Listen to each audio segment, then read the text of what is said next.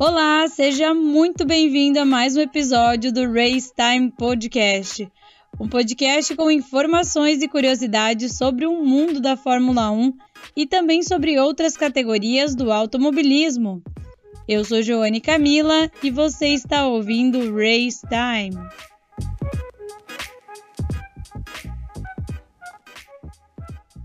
Bom, no episódio de hoje eu vim falar de um assunto muito interessante com vocês e assim que particularmente eu estou muito ansiosa para ver essa nova categoria.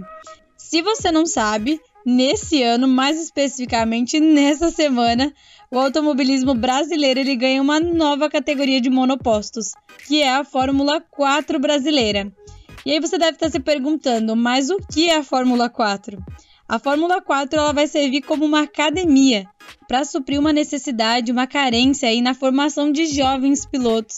Agora com a Fórmula 4 brasileira, os pilotos brasileiros vão estar tendo a oportunidade né, de colocar em prática, de treinar, de se preparar para outras categorias do automobilismo. E isso é muito importante. Porque se a gente parar para pensar nas últimas décadas, nos últimos anos, o Brasil ele foi perdendo muito dessas categorias, né? Ou categorias parecidas com essa. E isso vai desde campeonatos tradicionais a outras iniciativas relacionadas ao automobilismo que elas surgiram, tiveram aquele momento e ficaram pelo caminho depois.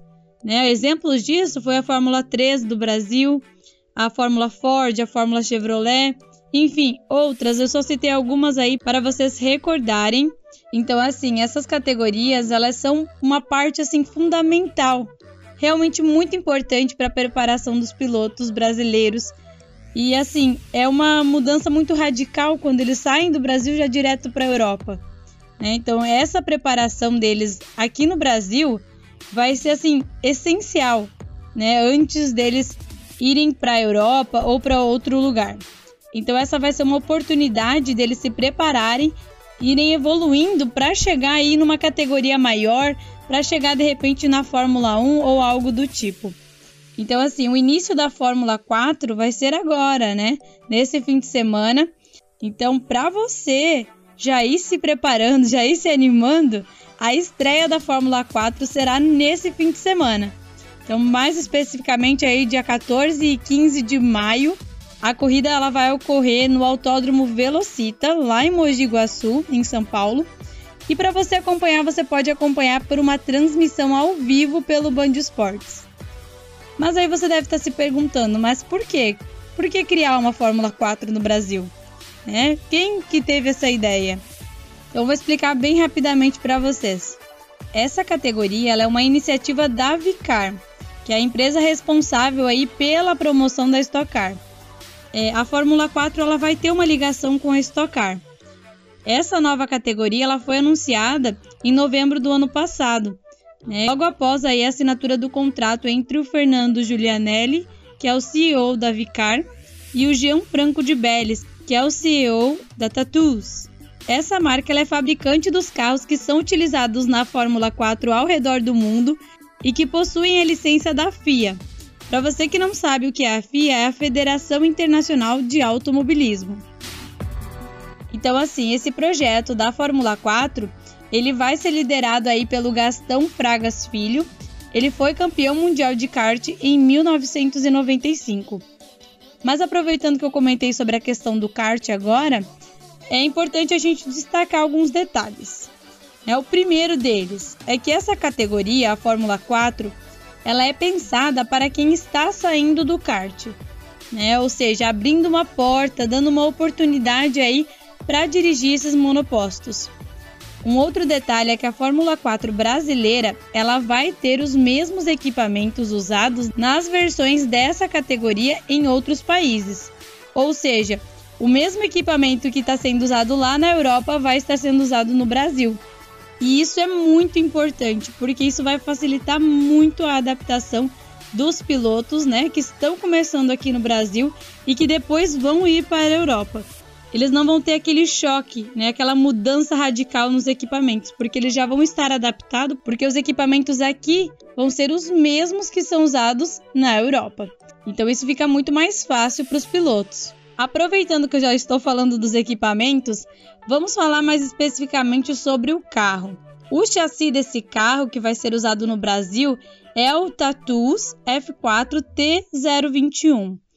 O mesmo modelo que deve ser visto nos campeonatos da Fórmula 4 na Itália, na Inglaterra, na Alemanha, Espanha, Emirados Árabes e Índia. Os motores que vão ser usados serão o Abarth Autotécnica 414 TF 1.4, né? O, o câmbio desse carro terá seis velocidades e vale lembrar um outro detalhe: os pneus eles serão fabricados na Turquia e serão fornecidos pela Pirelli.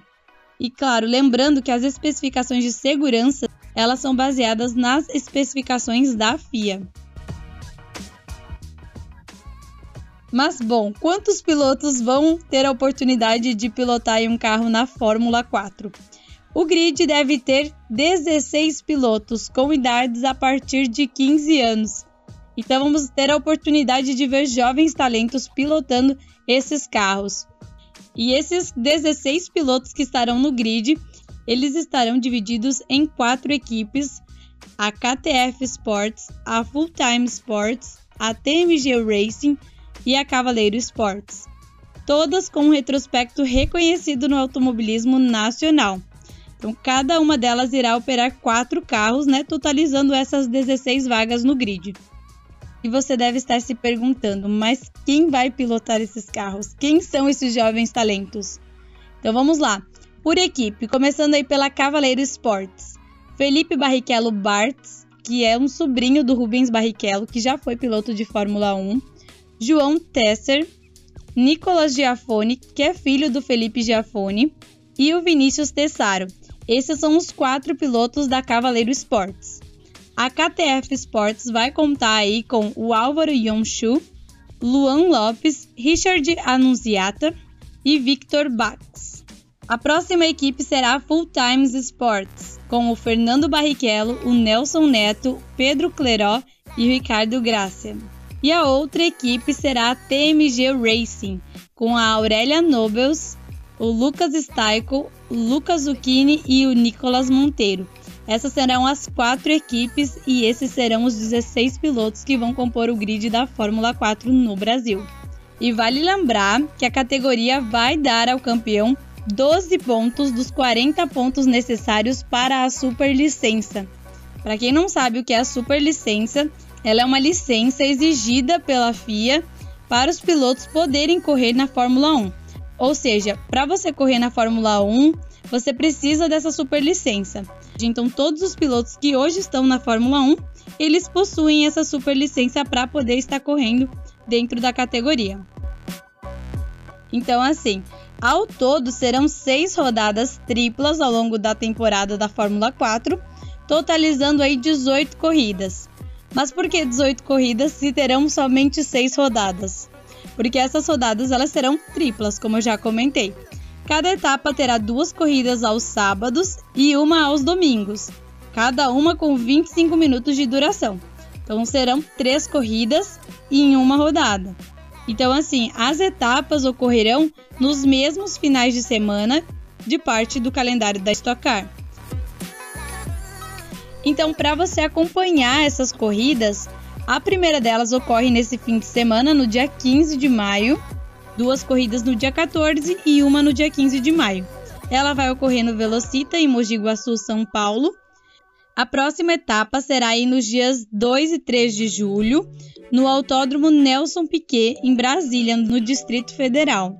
Depois teremos nos dias 30 e 31 de julho mais uma etapa em Interlagos, São Paulo. Depois, nos dias 24 e 25 de setembro, teremos novamente no Velocita, em Mogi Guaçu, São Paulo.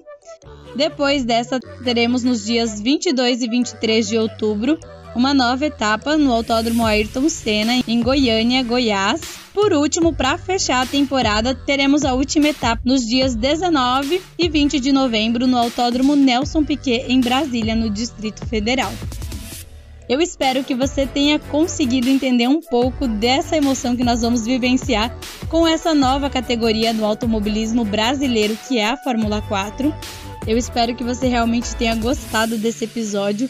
E claro, fica aí o convite para você acompanhar jovens pilotos que são talentos aí no automobilismo brasileiro que com certeza vão nos dar orgulho nessa nova categoria que é a Fórmula 4 brasileira. Vale lembrar que se você tiver algum elogio, reclamação, sugestão ou algo em específico que você queira ouvir aqui no podcast, você pode me enviar lá no meu Instagram, que é @joanecamila. Joane é com dois N's e E e o Camila é com K. E será um prazer imenso receber o feedback de vocês. Eu te espero no próximo episódio. Até lá!